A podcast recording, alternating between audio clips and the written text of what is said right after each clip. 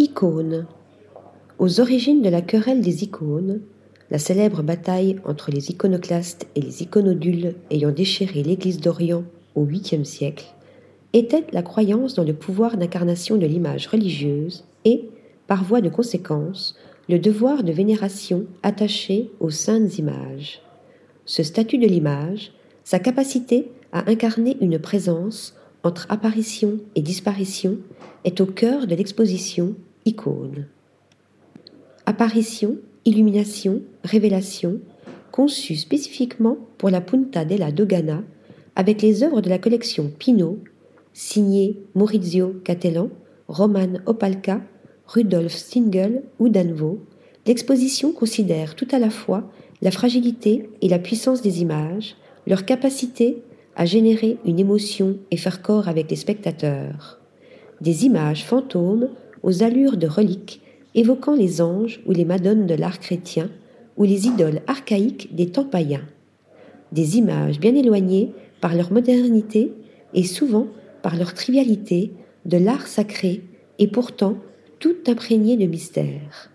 Des œuvres inspirées, sinon par l'Esprit divin, du moins par une voix de l'au-delà, à laquelle Lafayette Anticipation consacre une autre exposition d'icônes et d'idoles ancienne et contemporaine, celle que Victor Hugo nommait la bouche d'ombre. Relique.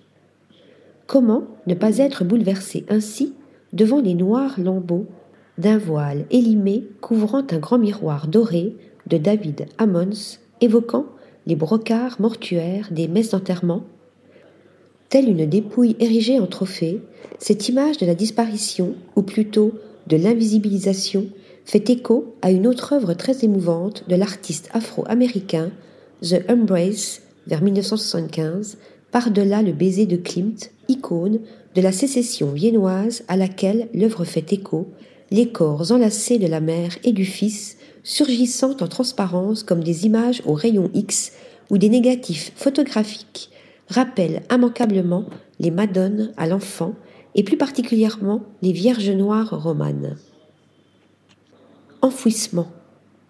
Comment ne pas voir aussi dans le tissu en loques, rongé par plusieurs mois d'ensevelissement dans la terre, d'Edith Dekint, Underground 2018, l'image, sinon du sensuaire, du moins d'un linceul exhumé, cette image de la disparition, de l'enfouissement résonne tout particulièrement plus d'un siècle après l'invention du monochrome, mais entre aussi en résonance avec toutes les quêtes métaphysiques de l'art, des fonds d'or des icônes médiévales aux vibrantes abstractions de Rothko. Donner à voir le mystère, rendre visible l'invisible, mettre l'âme humaine en vibration. Article rédigé par Stéphanie Dulou.